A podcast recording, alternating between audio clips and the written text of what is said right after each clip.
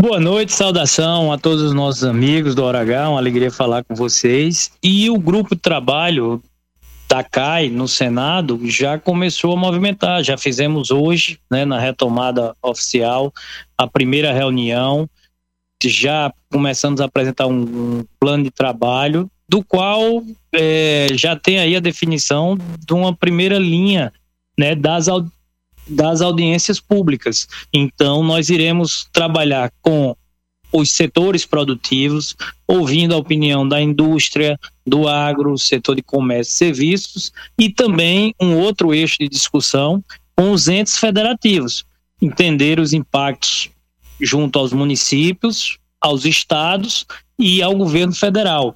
Eu acredito que essa é a maior contribuição que o Senado pode oferecer, é avançar no debate, se aprofundar no texto, porque agora, tendo texto, a gente vai poder fazer um debate muito mais focado, objetivo, produtivo, naquilo que realmente impacta a vida do cidadão a vida das empresas, porque essa é a pergunta que quem está me ouvindo, né, quem está interessado no tema da reforma, quer entender quanto eu vou pagar de imposto. Eu vou pagar mais imposto ou eu vou pagar menos imposto? Porque, em linhas gerais, se for para pagar mais imposto, a população é contra. Então, não podemos conceber nada, nenhum texto que possa significar qualquer aumento de carga tributária. Eu acredito que esse é o sentimento né, que tem permeado as discussões, é fazer uma reforma tributária para melhorar a vida de quem paga o imposto. Reforma tributária para facilitar a vida do empreendedor, do cidadão, do contribuinte. Não podemos ter uma reforma tributária simplesmente para melhorar a vida dos governos, para aumentar imposto, aumentar a arrecadação, não é por aí. Então, muita preocupação, seremos a voz da Paraíba no debate desse grande tema do Brasil.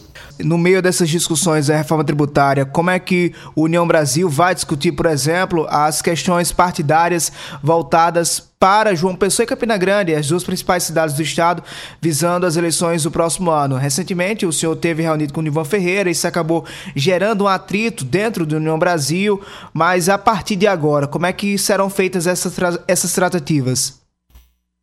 É, nossas reuniões têm causado aí muita, muita, muita repercussão. Tivemos é, segunda-feira agora com o governador de São Paulo, o governador Tarcísio é, de Freitas, que nos recebeu, nos convidou para um almoço, exatamente para trazer a visão de São Paulo, é a maior economia do país, sobre a reforma tributária, sobre as mudanças. Ouvimos como coordenador do grupo trabalho, como eu disse né, na caminhada para a eleição, a nossa intenção era ser a voz da Paraíba no debate dos grandes temas do Brasil, e assim tem sido.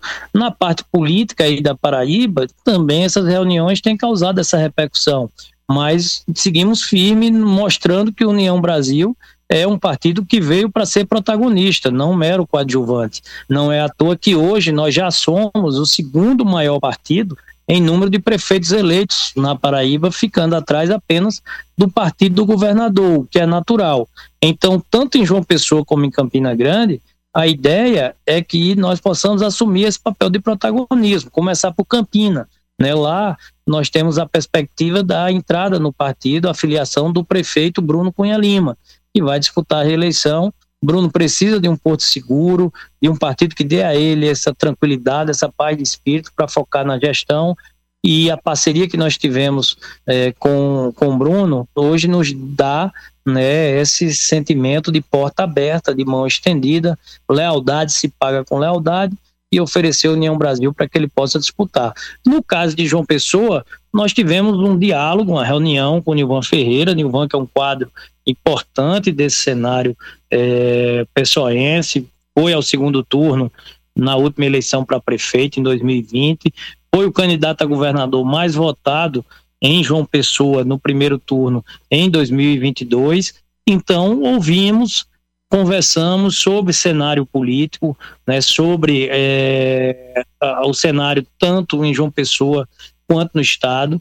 Tive também sentado com Pedro Cunha Lima, né, que foi candidato a governador. Pedro veio trazer mensagens daí em nome do pré-candidato Rui Carneiro, é, e acredito que teve aí os mensageiros de Cícero, né, conversando sobre União Brasil, é o caso né, do, do de Vitor Hugo, Tassiano, Damião. Então, acredito que isso demonstra que a União Brasil tem força, tem estrutura, é um player importante nesse, nesse processo político e não irá ficar em 2024 simplesmente como coadjuvante, mas sim como protagonista. Deverá ter ou um nome disputando a eleição como cabeça, ou também pode ser que a União faça uma aliança, né, ocupando uma vaga de vice em alguma das chapas majoritárias. Temos prazo, né, não temos pressa, vamos dialogando durante esse segundo semestre. Conversei com o André Amaral Filho, que é o presidente do Diretório Municipal. A decisão em eleição municipal caberá, logicamente, ao Diretório Municipal e eu, como presidente estadual, tenho ajudado a coordenar essas conversas em toda a Paraíba, União Brasil. Tenho segurança, sairá das urnas mais forte do que nunca. Senador Efraim Filho, presidente do União Brasil na Paraíba, muito obrigado pela sua participação na Hora H. Boa noite. Boa noite, um forte abraço a você, o Alisson, a Aaron Cid e a todos aqueles que fazem do Hora H esse programa, a Sony e a todos aqueles que fazem do Hora H esse programa extraordinário.